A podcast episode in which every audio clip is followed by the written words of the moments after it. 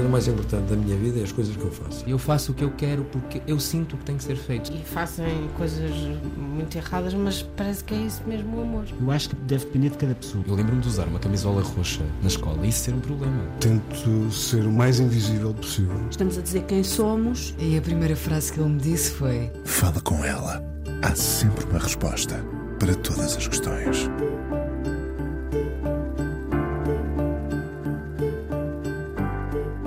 Muitas mulheres portuguesas vivem em Ana, mãe, amante, cuidadora incansável.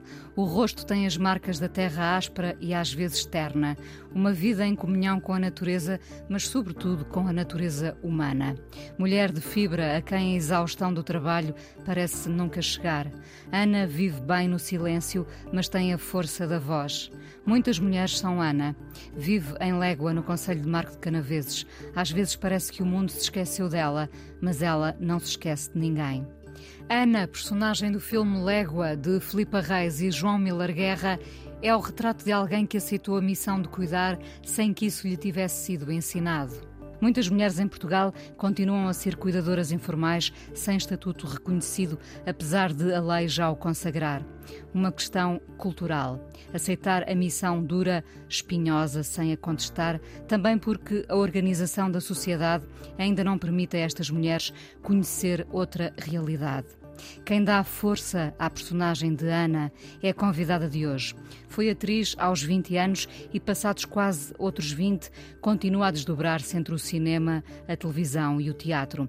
Terá certamente em Ana um dos papéis da sua vida, pela possibilidade de representar não uma, mas muitas mulheres portuguesas e do mundo.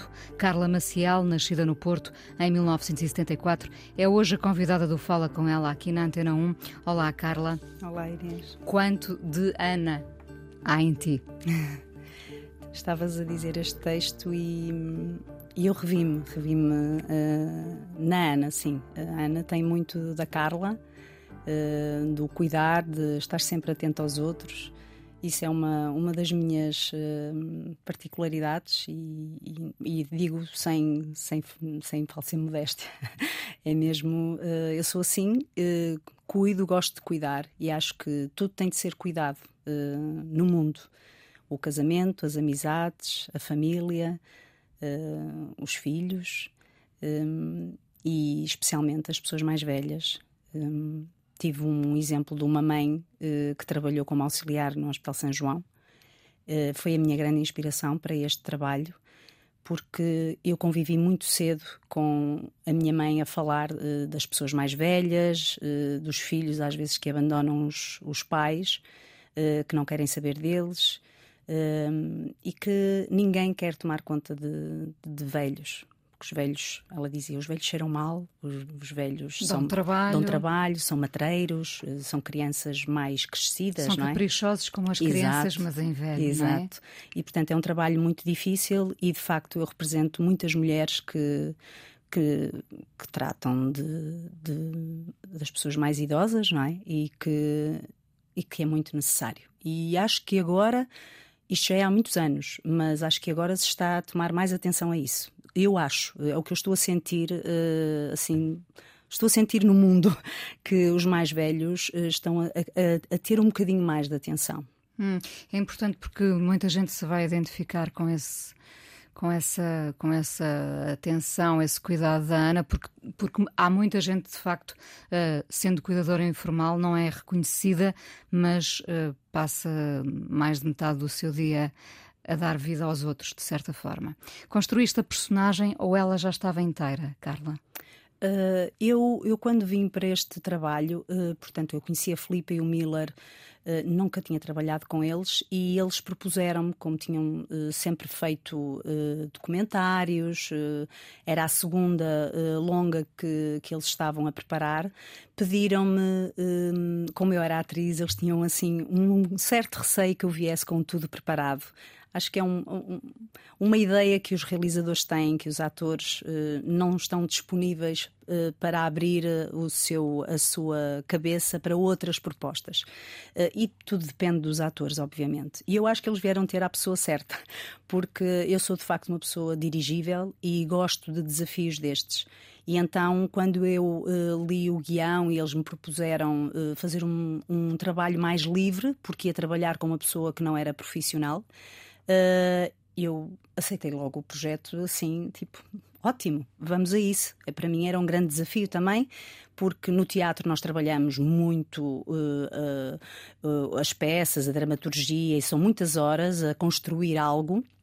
E eu acho que esta Ana foi sendo construída ao longo do, do, processo. Apesar de termos feito um trabalho de dramaturgia, de termos feito uma residência no, no espaço, na casa, eu ter estado lá um mês em imersão, uh, conhecer a Fátima, uh, porque tinha que haver alguma empatia entre mim e ela.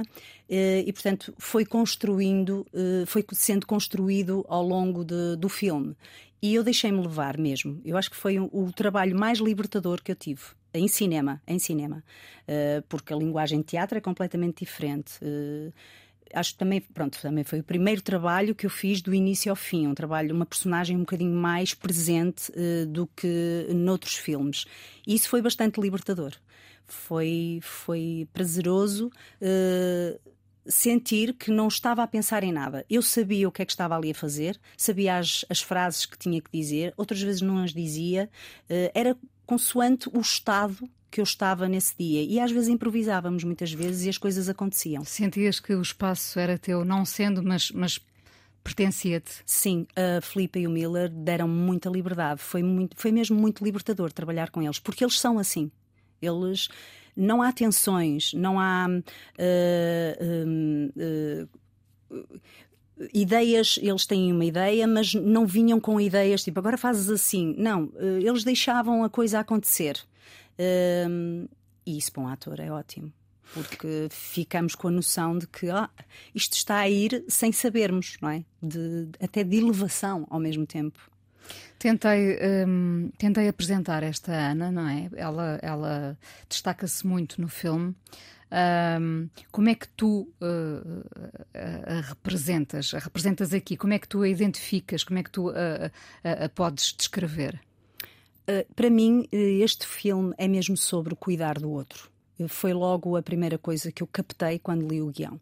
E, portanto, a Ana é uma cuidadora uh, natural, espontânea.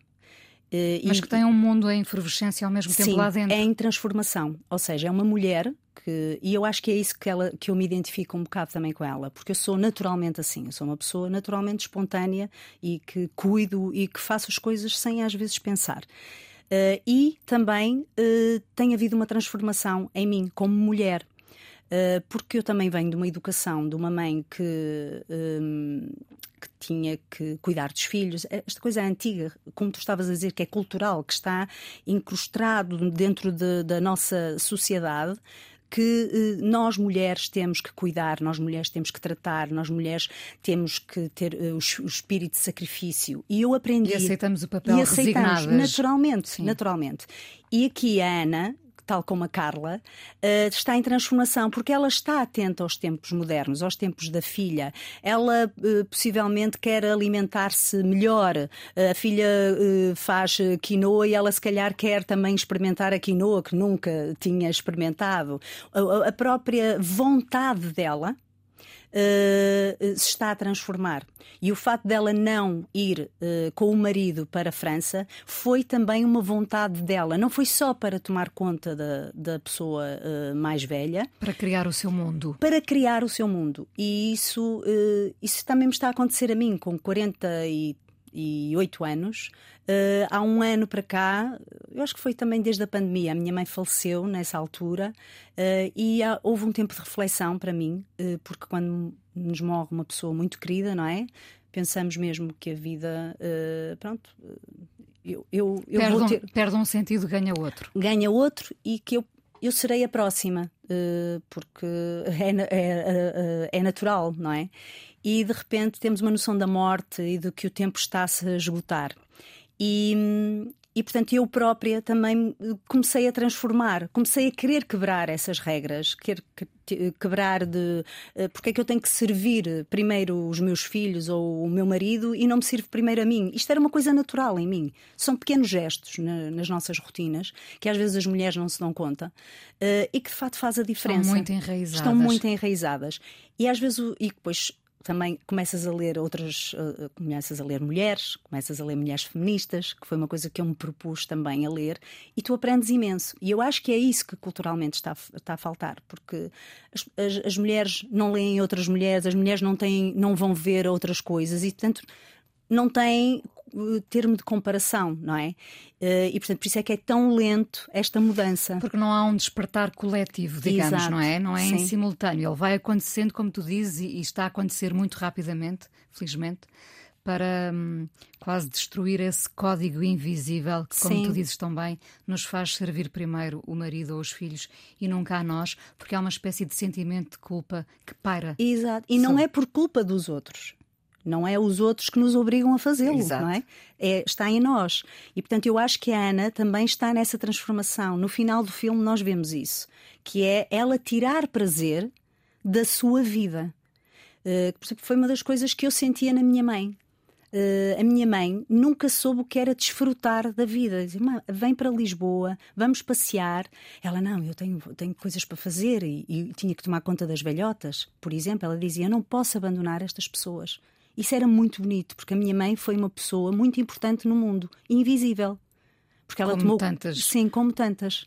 Como são os heróis Sim, hoje em dia, exatamente, são anónimos. Exatamente. Uh, achas que te entregaste incondicionalmente a este papel?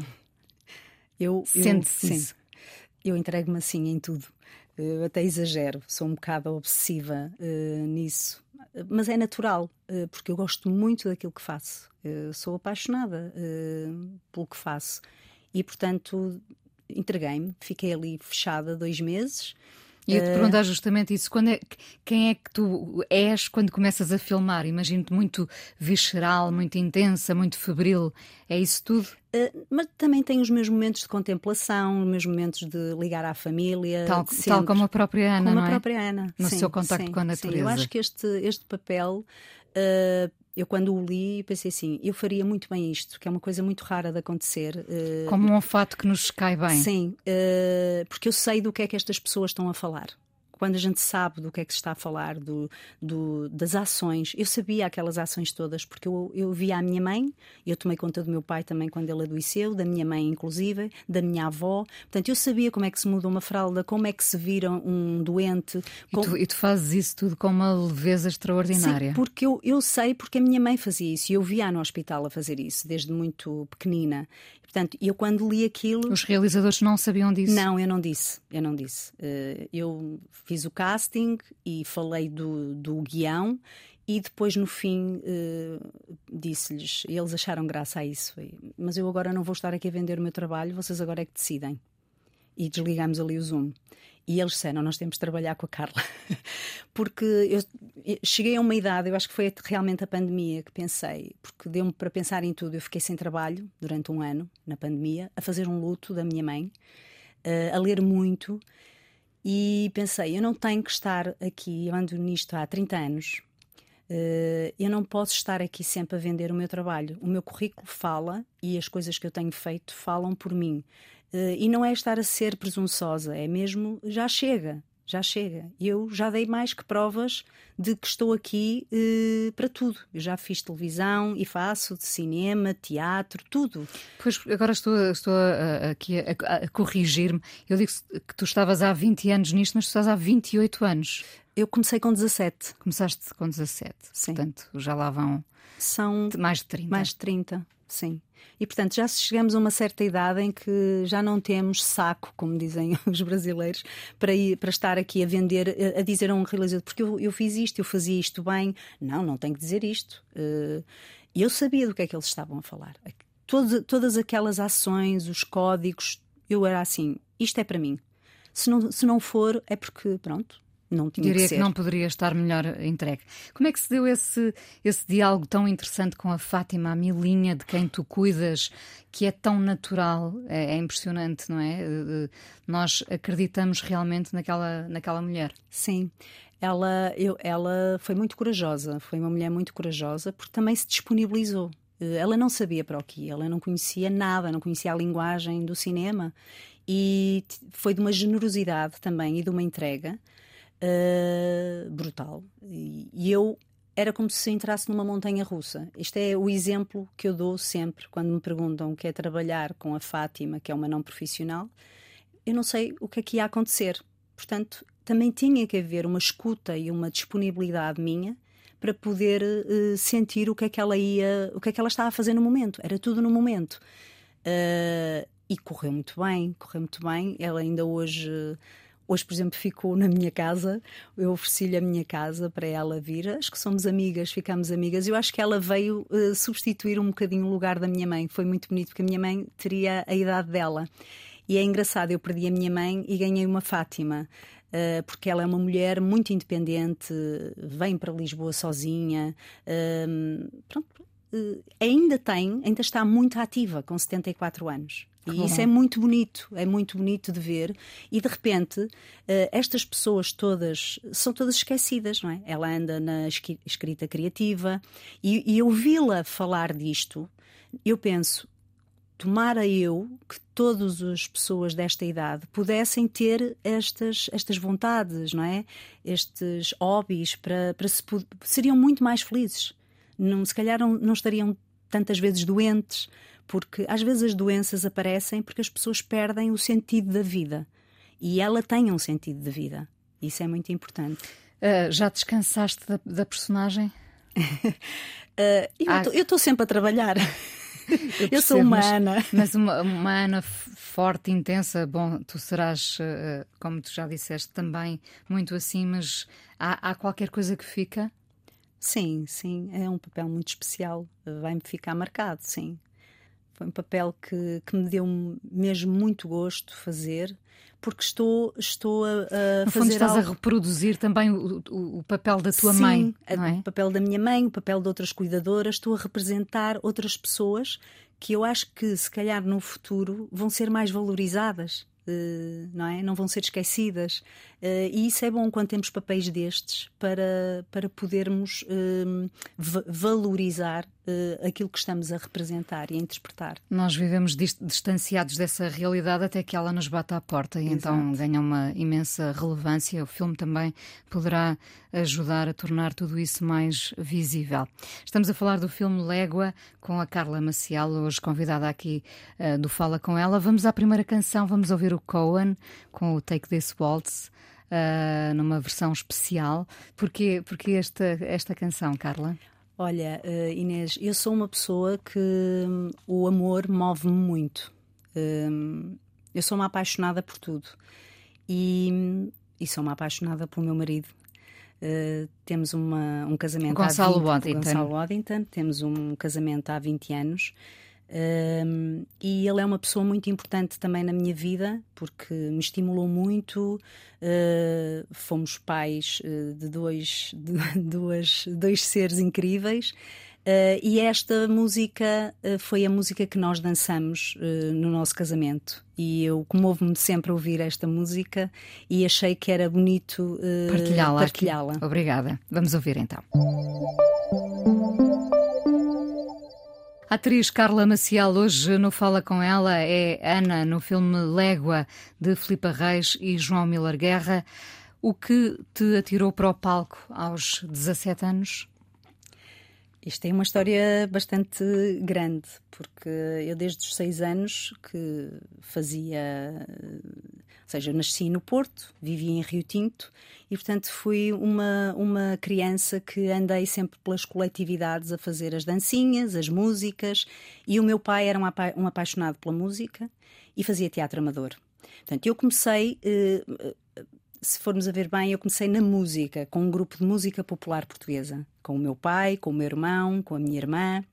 Uh, tocava cavaquinho, percussão e depois tocávamos em coletividades, uh, portanto, fazíamos espetáculos nas alturas das festas, das festividades.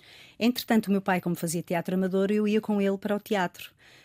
Um, e foi aí que comecei pronto, a dar os meus primeiros passos uh, e acho que isso até foi bastante uh, produtivo para mim para aguentar estes anos todos uh, estar neste, neste mundo artístico, porque de facto é preciso uma resistência enorme e, sobretudo, o teatro amador dá-nos essa resistência. Física e mental, não é? Sim, sim. E, portanto, começou tudo aí uh, quando eu era pequenina. E, e sabias e... que era isso que querias, Carla? Olha, eu não, nunca pensei nisso. Aquilo foi. Foste arrastada. Fui arrastada, uh, depois cantava, uh, dançava, andava num grupo de dança, depois andava no teatro amador e depois sempre a fazer a escola, a fazer as minhas coisas, não é? Porque tinha que as cumprir. E depois houve uma altura, com 17 anos, que a minha avó, que sabia que andava nestas andanças todas, olha, há um, há um workshop numa companhia de teatro, tu podias te inscrever. E eu fui lá, e era a Seiva Trupe, na altura, fui lá, só que tinha que ter 18 anos, e eu ia fazer 18 em setembro, aquilo foi em julho. Uh, e eles perguntaram-me, então, mas tens 18? Eu, sim, sim, eu tenho, eu tenho 18. E depois vieram a saber que eu não tinha nada de 18, mas acharam imensa graça. Fiz esse workshop e entrei logo para a companhia. Portanto, foi tudo, foi tudo muito natural. Eu nunca pensei nisso. E os meus pais deixaram, porque os meus pais uh, sempre uh, me apoiaram nesse sentido. Mesmo quando estava em, em situações um bocadinho mais complicadas, que não tinha trabalho, eles eram as únicas pessoas que me apoiavam que diziam: não, tu precisas de resistir, isto, isto vai lá, tu tem calma, é um degrau de cada vez. Portanto, e eu continuei. Portanto, e és uma resistente. Uma resistente. Ainda tocas?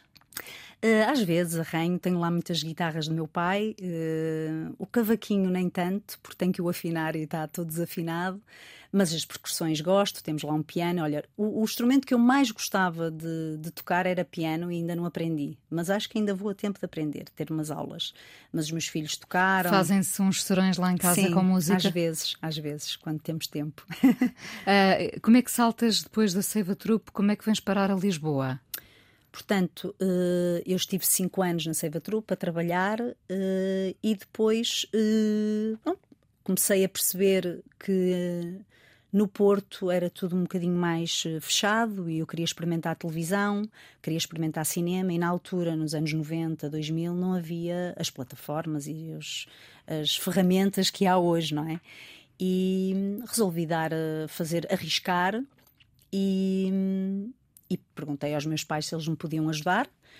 Fui de malas e bagagens, eh, entregar currículos em mão, porque não havia as self-tapes, e fui aos teatros todos. Onde é que tu querias ir parar? Eu gostava de ter ido parar ao Teatro Nacional. Foi a primeira casa que eu fui bater, estava lá o Carlos Avilés, não, não resultou porque as pessoas não conheciam o meu trabalho. Na altura não havia este intercâmbio de companhias a virem cá apresentar, era muito mais difícil. E eu percebia, iria ter que começar, era como se fosse para Paris. Eu, como não tinha dinheiro para ir para Paris nem para Londres, meus pais não tinham possibilidades. Tiveste-te apresentar em Lisboa? Tive-me a apresentar em Lisboa e, e começar do zero. E, portanto, queria ter ido para o Teatro Nacional, depois fui ao Teatro Aberto, uh, depois à Comuna, um, e depois uh, fui uh, à Barraca. E entretanto também fui ao Parque Mayer. Recebi uma, uma. Passado dois meses, depois tive que voltar, porque não, não tinha dinheiro para ficar em Lisboa, num quarto sem fazer nada. Né? Meus pais não tinham essas possibilidades. Voltei e um dia recebo um telefonema do Parque Mayer para ir fazer uma revista. E eu olhei assim para os meus pais, tipo, olha, tenho que começar de algum lado, pode ser uma experiência. Eu já tinha feito revista no, na Seiva Trupe e comédia, tínhamos feito muitas comédias, mas revista no Parque Mayer, não. Pronto, e comecei, fui para o ABC, mas estive lá há pouco tempo. Depois deixaram de me pagar e eu vim-me embora. Mas o que é que te deu a revista já agora? Tu já eh, eras essa artista multifacetada, não é? Que cantava, tocava, dançava, representava. Uh, a revista tem um bocadinho de, de, tudo, não é? Sim. A revista deu-me, sobretudo, para ver um mundo que eu nunca tinha visto. É um mundo cruel na altura. Era um mundo bastante cruel. Vi muitas coisas, muito más condições de trabalho, os artistas. A Mariama foi uma pessoa incrível que me, que me deu a mão, mas também depois vi muitas coisas más uh, e chorei muito. E, portanto, foi isso que a, que a revista me deu. Foi para ver é um, porque é um lado... lugar onde, onde se luta pela sobrevivência, sim, não é? Sim, ainda mais. E, portanto, deu-me esse, esse lado, que é estas pessoas têm que sobreviver uh, e eu também estou aqui a ocupar um espaço e, portanto, é uma, é uma, uma lição de humildade e tive que ser muito humilde uh, e, e não, não, não ficar uh, chateada por não me darem um, um número num quadro, por exemplo. Era só chefe de quadro, não tinha um número, mas depois, no fim, lá me deram um número, porque era o Tiago Torres da Silva que estava a escrever, ele foi um querido e percebeu que, que eu já vinha com uma, um background uh, uh, de trás que merecia um número. E estas conquistas, não é? Quando a gente tem que começar do zero, também nos dão esse lado de, pronto, tens que ser humilde e as pessoas não te conhecem e tens que aceitar. Mas sabias que estavas de passagem? Sim, sim. Sim, eu queria outras coisas, obviamente, mas tinha que começar por algum lado. Curiosamente, depois passado num. Já estava na revista, passado duas semanas já estava em ensaios, ligam-me da barraca para ir fazer. Só que lá está, já tinha dado meu, a minha palavra na revista e a palavra é tudo, não é? E disse muito obrigada, mas eu já estou. Uh, e depois da revista? Depois da revista, como eu sou uma autodidata, eu não fiz uh, conservatório, não fiz uh, nada. Portanto, aprendi sempre por mim. Uh, o que eu resolvi fazer foi um a uma bolsa na Gulbenkian de comédia dell'arte. Uh, e experimentei a comédia dell'arte uh, com o Ferrucci Soleri, que era um grande mestre, ainda é, acho que ele ainda não morreu, de, de comédia dell'arte. Fui experimentar este, fiz um workshop. Um, e aquilo correu muito bem. Entretanto, o Teatro Meridional uh, estava à procura de uma atriz para fazer de Colombina souberam que eu estive nessa, nesse workshop e chamaram-me. E fiquei lá cinco anos, a aprender imenso. Uh, fazes cinema, séries, teatro, foste Clarice Lispector, Madame Bovary, mergulhaste em Proust, fizeste a série Odisseia, Mulheres de Abril. Onde é que te sentes mais plena, mais inteira? No teatro, uh, no cinema, a fazer televisão? Há um lugar de eleição para ti? Uh, sim, o teatro é o sítio onde, quando baixo ao santo, como eu costumo dizer, eu esqueço tudo. Entro no palco e esqueço tudo. Uh, quando às vezes nem me dou conta do que é que estou a dizer. Isso é muito bonito acontecer. Que ainda não consegui atingir no cinema, porque fiz pouco cinema, não é? Uh, este légua já me deu um cheirinho de, desse, desse lado mais libertador, não é? De esquecer e de me sentir uh, plena. Uh, tive poucos momentos, porque temos sempre a consciência da câmara, está sempre muita gente, não é? No palco nós temos os atores, o público está ali e de repente parece há uma que evasão. há um, é, não sei, uh, há uma elevação também qualquer que acontece. Uh, na televisão ainda é difícil isso porque há muita gente, mas uh, às vezes há cheirinhos que acontecem. Portanto, são linguagens muito diferentes, muito interessantes. Gosto de fazer as três. Uh, porque, por exemplo, a televisão dá-nos uma estaleca de que é neste take eu tenho que fazer o meu melhor. Senão, porque às vezes não há tempo, não é? E temos de estar sempre muito focados, muito focados, que é, é este, é sempre este. O cinema temos um bocadinho mais de tempo, não é? Porque há sempre acertos para se fazer e o teatro também, tens muito tempo para construir a personagem. Na televisão há menos tempo, e isso dá-te uma estaleca boa. Uh, também como, como atriz para, para trabalhar. Oh, Carla, não posso deixar de falar aqui. Não, não, não, a, a, princípio não queria falar, mas tu própria falaste da tua relação com, com, o Gonçalo Waddington. Um, isto porque uh, uh, luto muito contra esta coisa de ser a mulher de. Também é uma coisa que, que, que devia acabar, não é? Sim, sim. Carla sim, Maciel, mulher de Gonçalo Waddington, não é? Uh, mas pronto, isto acontece. Vamos pensar que Gonçalo Waddington, marido de Carla. Maciel.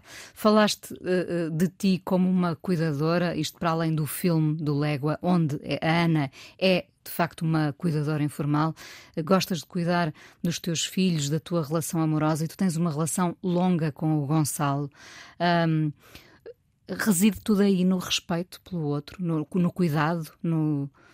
Eu tive uma educação, os meus pais eram grandes companheiros e, e eu, eu, assistia muito uh, às conversas, de, eles conversavam muito, ou seja, tínhamos o hábito de conversar à mesa, nas refeições, depois nós, eh, eu às vezes adormecia, os meus irmãos saíam e de repente eles ficavam os dois a conversar sobre a vida, sobre tudo.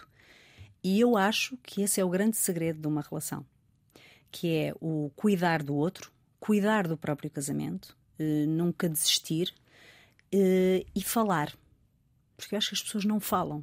E eu tenho sentido isso, não é só nos casamentos, é nas amizades, é com os filhos. Eh, não há esse, essa Diálogo, disponibilidade sim, para escuta. Para escuta. Está tudo muito, muito acelerado, tudo muito, muito à procura, não sei de quê. E, portanto, uh, esse, esse lado de o cuidar, de regar um casamento, vem muito do, do, exemplo que eu tive dos meus pais, porque eram grandes companheiros, e eu acho que é isso que, que nos une. Nós somos bons companheiros, cúmplices, apaixonados, porque há momentos maus. Qual é o casamento que não tem que não tem problemas, não é? Estaria a mentir e quem disser isso está a mentir de certeza absoluta. Uh, todos temos maus momentos, bons momentos, mas há que estar atento a esses maus momentos, que é, ui, isto está aqui qualquer coisa que está diferente. Olha, vamos jantar, está tudo bem, ou da parte de um ou da parte do outro. E eu sou uma pessoa uh, que escuto muito. E eu, eu, sei, e o, e o, Gonçalo muitas das vezes diz, que o nosso casamento dura porque tu és uma pessoa muito atenta também. Uh, e, e, não há mal nenhum ser um lado mais atento do que outro. O Gonçalo é extremamente esforçado, mudou muitas coisas no, na, na, nossa relação e isso também é importante. Nós evoluirmos e crescermos juntos. Porque eu conheci o Gonçalo, ele tinha 20 e tal anos não é? Eu casei com 27, ele com 23, foi pai com 25, foi pai muito cedo, não é? E eu sempre quis ter uma família. E, portanto, eu eh, de alguma forma o arranquei para este lado também de vamos, eh, família, unidos. Eh, eu tenho muito esse, esse lado, se calhar norte, não é? De que leve tudo à frente. E... Já que o desafiaste, agora também tens que cuidar dele. Não é? Exato, exato. E é uma coisa que tem vindo a ser eh, bonita na nossa relação, que é. Até porque o cuidar é contagioso, não é? Eh, eu cuido de ti, tu Sim. despertas para isso quando não tinhas isso. Exato, presente. e ele. Pronto, porque todos nós temos educações diferentes, não é? Ele teve uma educação diferente da minha uh, e eu uh, levei um bocadinho para isso. E esta atenção também é muito importante nas relações. E não é só no casamento é nos amigos. Está eh, tudo muito virado para o ego e isto chateia-me. Às vezes fico desiludida porque eu sou uma pessoa que dou, mas eu não estou à espera. O problema é que as pessoas depois só veem aquilo. Estão à espera que a gente alimente o, os egos e não podemos fazer isso. Um bom casamento é tu dizes ao teu marido que fizeste porcaria e que isto é, não, não, não é bom, eu não gosto. Ah, mas não gostas porquê? Então eu vou-te explicar, vamos conversar. Porque agora gosta-se de tudo. E se a gente disser que não gosta, ou é porque temos inveja, ou é porque uh, somos uns ressabiados, como a palavra, não é? E não, não há espírito crítico, não há espírito de reflexão. E isso num casamento tem que existir, sobretudo para nós os dois que somos atores, criadores, trabalhamos os dois juntos. Uh, quem nos conhece, nós estamos sempre a discutir. Eles, lá, lá, começam eles. Mas as discussões são de evolução, de construção. Levam-vos a algum lugar sempre? Levam-se sempre, sempre. O Gonçalo às vezes escreve qualquer coisa, mostra-me e eu. E, queres a minha opinião sincera? Sempre. Eu sempre fui verdadeira e sincera com ele, com os meus amigos, com os meus filhos. Eu não consigo ser de outra forma. E às vezes até sinto que, que isso vai contra mim. Porque hoje em dia não encontras muitas pessoas que sejam realmente e efetivamente sinceras. Ontem, por exemplo, o estreia do filme, eu levei duas pessoas essa antestreia, que eu sei que são sinceras comigo, que é a Ana Brandão e a Rita Calçada Bastos e o meu agente. E disse-lhes: vocês estão aqui para ver o filme e para me dizerem se podem dizer se não gostaram do filme. Porque têm todo o direito de não gostar. Não vão dizer só porque são meus amigos. E isto, isto é muito importante nas relações. Uh, a frontalidade e a sinceridade. Porque já se deixou de discutir. Antigamente eu, parece uma velha a falar, não é? Mas, Mas no Porto uh, havia muitos cafés depois do, do espetáculo, íamos beber uma cerveja e uh, as pessoas que nos iam ver, às vezes iam parar lá esses cafés e falava-se sobre os, os, espetáculos, sobre o que tinham gostado, o que é que tinham achado, o que é que tinham sentido. Hoje já não se fala de nada, vai tudo para as redes sociais falar e escrever e, e acabou o, o, confronto. o, confronto, os olhos nos olhos, que isso é muito importante na vida. Repara que nós somos do tempo em que ainda havia cafés. Exato. uh, voltando à Ana, uh, a mulher de que vive uh, basicamente o filme O Légua, as mulheres como a Ana sabem da força que têm. Porque aparentemente vivem para não dar nas vistas, não é? Sim. Mas elas sabem a força que têm. Eu acho que não. Eu acho que elas são naturalmente assim, não é? e de repente não percebem esse, esse, hum, esse ato heroico que, que, hum, que, elas, que elas fazem e que provocam no, no mundo. Um, eu acho que não, por acaso acho que não. E olhando para a Celina, que foi a pessoa que, eu me, que, que, que, é, que ainda está viva, não é? A Celina, que eu me inspirei. Uh, Inspirei-me na minha mãe e na Celina, que, que é a pessoa que tomava conta da, da, da, da senhora mais velha. Eu acho que aquilo é natural, lá está, está, em, está, está enraizado, está enraizado uh, e não têm essa noção. Há algo que as move, não é? Há algo que elas se calhar não sabem dizer, que é o dever que é o espírito de sacrifício, que é a culpa se não o fizerem. Que foi passando de geração em geração. Exatamente. E serão as, as filhas de mulheres como a Ana que vão fazer a mudança? Um... A tua filha, a minha filha, Sim. são elas que vão fazer. Elas Nós já estamos a caminho de, de, uma grande mudança. Ela, ela já está a acontecer, não é? Aos poucos. Sim. Mas são elas que estão a fazer, que vão honrar, de certa forma, o sacrifício das mães. Eu penso que sim, eh, mas eu também não queria que elas deixassem de ter o espírito de sacrifício eh, para algumas coisas que é importante. De luta. Eu não, trocava a palavra sacrifício exato, por luta. De luta, exato. Eh, porque hum, também é importante. Eu acho que o fato da Ana a personagem Ana, se calhar abdicou de muitas coisas na vida dela que no filme está em transformação e que já podia ter transformado há algum tempo e não as transformou uh, os nossos filhos e as filhas da Ana uh, já o fizeram mais cedo, que há coisas que elas não permitem que isso aconteça. Mas que não esqueçam que cuidar do outro e ter atenção ao outro, isso também é preciso, não é? E não esquecermos quem nos ajudou, que foi um bocado o caso da Ana, diz que eu não posso abandoná-la, ela ajudou-me a criar-vos. Isso também é muito importante. Nós não nos podemos esquecer uh, dos outros quando os outros nos deram a mão, não é? É isso mesmo. O que é um dia bom para ti, Carla? Um dia bom para mim é hum, sentir que, hum, que não perdi tempo. uh, é fazer coisas que não, não interessam. Uh, se, nem que seja. Hoje passei a ferro. Pronto, fiz algo pela casa.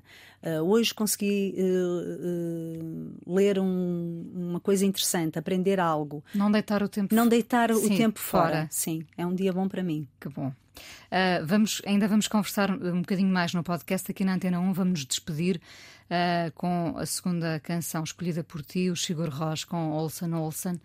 Também está ligada ao Gonçalo? Está ligada, sim, de alguma forma. Foi ele que me apresentou. Ele é um esta... grande melómano, não é, é o Gonçalo? É, ele gosta muito de música, eu também.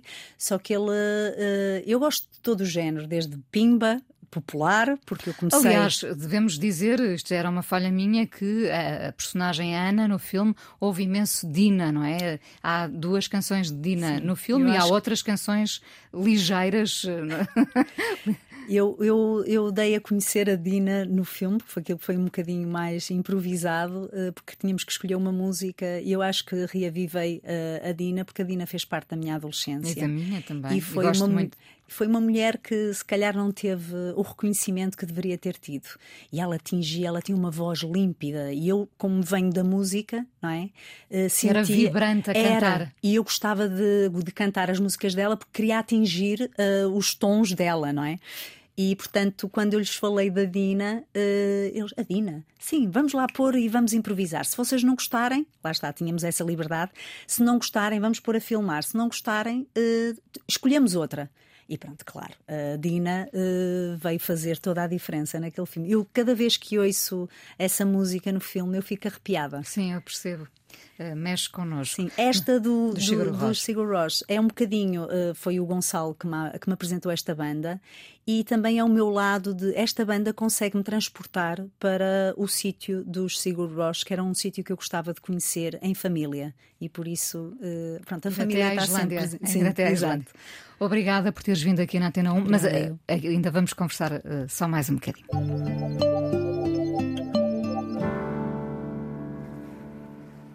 A atriz Carla Maciel hoje no Fala Com Ela, já que falámos uh, uh, dos tempos de pandemia uh, que serviram para refletir, também serviram para nos deixar a cabeça vazia, em alguns casos menos bom.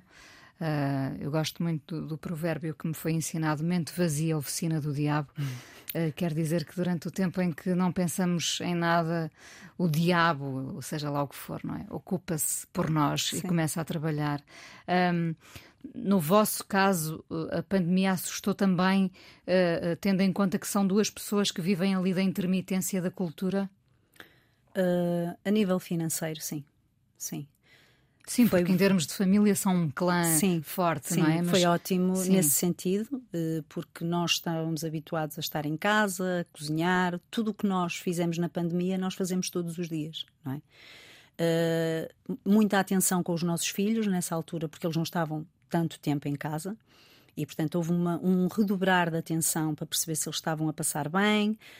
Vimos muitos filmes do Miyazaki uh, juntos, que foi muito bom. Chorámos muito. Um, mas financeiramente foi, foi grave. Ainda hoje, nós, eu e o Gonçalo, como microempresa, ainda não conseguimos recuperar. Ainda se ressentem? Sim, sim, sim, bastante. E eu tive um ano sem trabalho. E questionei muito, não é? Porque nunca tinha estado sem trabalho. E depois foi uma altura em que havia muita gente a trabalhar. Estava a acontecer uma série na Netflix, o teatro, o Gonçalo estava a fazer o Chekhov uh, com o Tonan. E eu uh, estava parada ia fazer um luto com os filhos em casa, preocupação. Uh, não foi fácil. Foste abaixo. Fui bastante, foi a primeira vez que eu senti, ui, isto está a descambar aqui para uma pequena depressão, porque eu nunca tive uh, assim este estado de, de de nostalgia, de pôr tudo em causa, de sentir que se calhar tem que mudar de, de vida, eh, que se calhar não, não serve para nada. Este, este, este lado de. Que, derrotista. De derrotista, sim. Uh, Passou-me muita coisa pela cabeça. Muita coisa Como é que cabeça. saíste desse, desse lugar? Uh, sozinha. Uh, porque estas coisas, pronto, o fazer o luto também, também dependia de mim, não é? E é aceitar. Uh... Nós é que determinamos o tempo eh, que vamos passar pelo luto, não é? Sim, uh, até porque pronto, eu tinha uma relação muito boa com a minha mãe e o que faz, fazia falta sempre eram os telefonemas uh, diários. Eu telefonava-lhe várias vezes ao dia. Ela vivia no Porto. E, isso foi o que eu senti, aquelas os desabafos que eu não desabafo, coisas que eu não desabafo com o Gonçalo, porque, porque era natural desabafar com a mãe, não é? E de repente aquilo acabou já tinha acabado com o meu pai há 10 anos atrás, depois foi com a minha mãe. E portanto, isso foi um processo que eu tive que, que, que trabalhar. E porque ela, como ficou fechada, foi um, uma, uma espécie de culpa que eu achava que devia ter ido buscá-la, mas eu não podia ir buscá-la porque não se podia fazer viagens. E então ela, ela tinha tido um cancro na garganta e fez rádio e químio, só que na altura da pandemia, quando se fechou tudo, ela começou a fazer infecções na glote.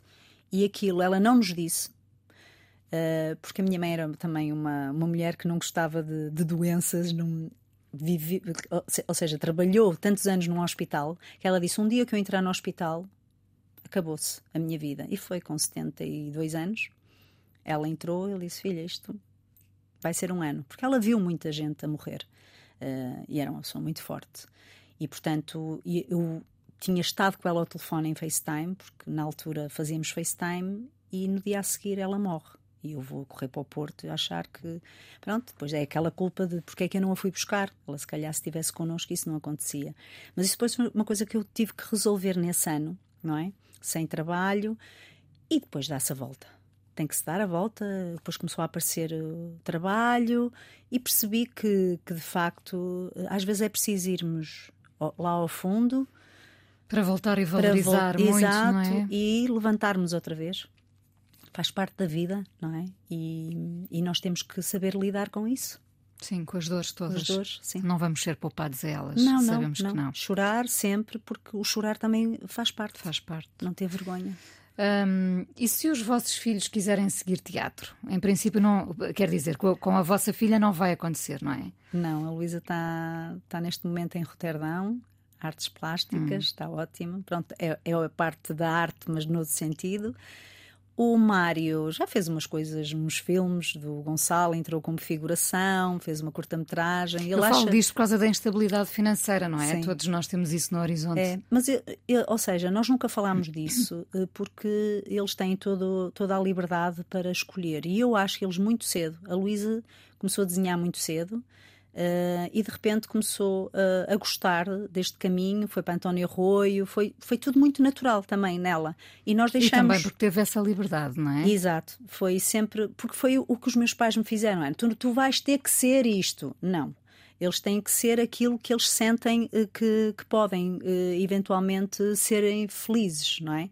O Mário descobriu agora o basquete há coisa de dois anos, porque cresceu imenso. Ele andava no futebol, mas depois de repente deu um salto na pandemia. Foi, foi exatamente na pandemia. Eu vejo o meu filho a caírem-lhe os dentes todos e a crescer.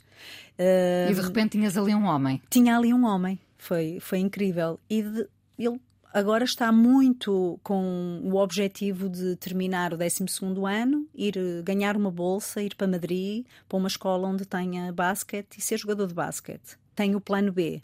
Ele tem sempre um plano B, que é eh, se não correr bem no basquete, vai tirar uh, biologia, diz que quer. Uh, está ligado aos animais, acho eu. Para já, tem 13 anos, não é? Portanto, eu tem acho tempo. que naturalmente eles não não escolheram isso, mas foi, foi de uma forma natural. Eu acho que eles também percebem o quão a gente luta e o quão a gente trabalha, não é? Neste, nesta área, porque tu não podes estar parado, tu tens de estar sempre a produzir, porque se estás à espera que o trabalho te apareça. Uh, estás agora a, a, gerir estes primeiros dias pós-estreia do, do, do, filme. Uh, entretanto, o, o que é que vais fazer a seguir? Portanto, eu estou com uh, o Se Eu Fosse Nina e Eu Sou Clarice, que faz parte de uma trilogia uh, encenado pela Rita Calçada Bastos, que ela é encenadora e atriz também, e grande amiga minha, uh, que vamos fazer a última parte, que é À Procura de Chaplin, no São Luís, no final do ano.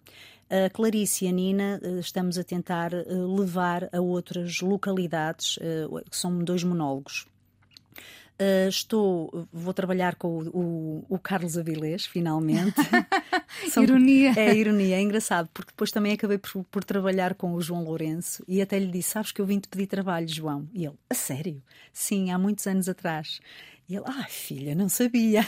Não, não se lembrava, claro. obviamente, mas tem sido engraçado porque trabalhei, fui pedir trabalho ao, ao, João Lourenço e acabei por trabalhar com ele. E agora vou acabar, acabar por trabalhar com o Carlos. Vamos estrear. Um, a Eletra e os seus fantasmas no TEC em novembro.